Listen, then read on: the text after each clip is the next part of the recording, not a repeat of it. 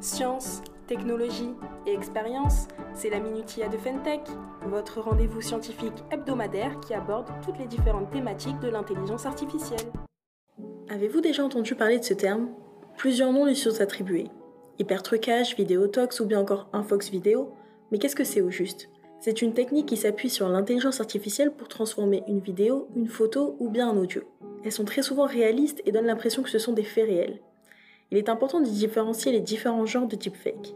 Le plus connu reste le face swap qui consiste à transposer le visage d'une personne sur un corps qui ne lui appartient pas.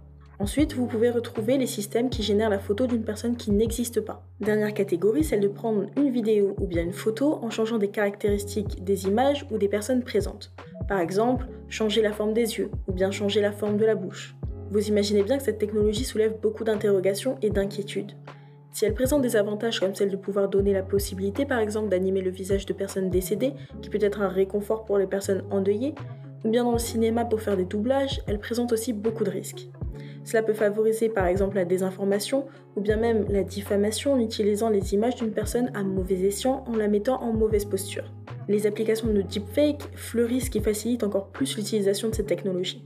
Bien heureusement, des applications ont vu le jour pour donner la possibilité de détecter tout deepfake, cela peut être en repérant des déformations ou bien en étudiant le clignement des yeux.